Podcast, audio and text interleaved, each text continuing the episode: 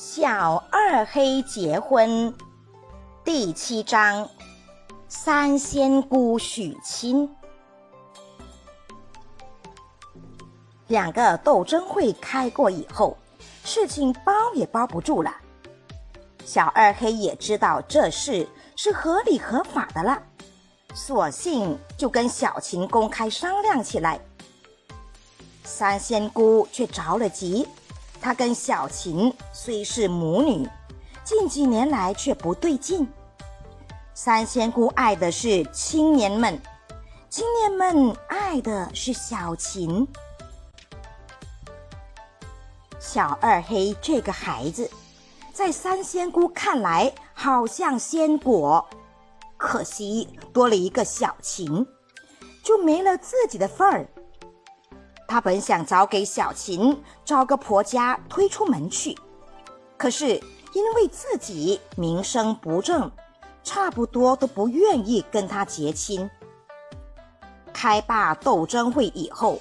风言风语都说小二黑要跟小琴自由结婚，他想要真是那样的话，以后想跟小二黑说句笑话都不能了，那是多么可惜的事。因此托东家求西家，要给小琴找婆家。插起招军旗，就有吃粮人。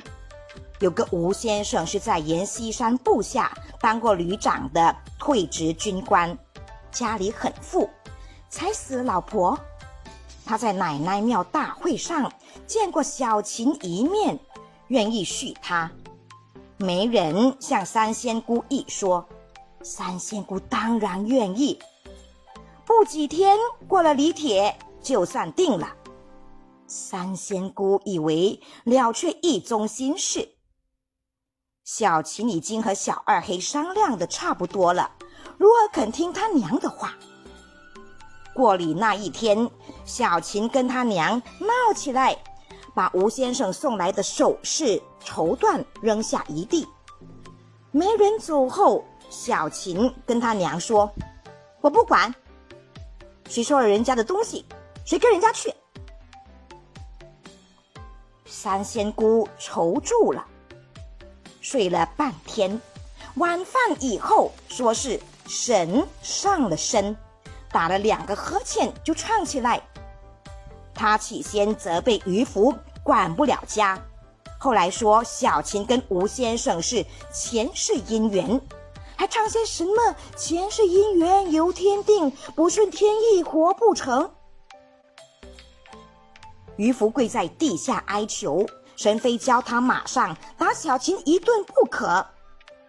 小琴听了这话，知道跟这个装神弄鬼的娘说不出什么道理来，干脆躲了出来，让他娘一个人胡说。小琴一个人悄悄跑到钱庄上去找小二黑，恰在路上碰上小二黑去找他，两个。就悄悄拉着手到一个大窑里去商量对付三仙姑的法子。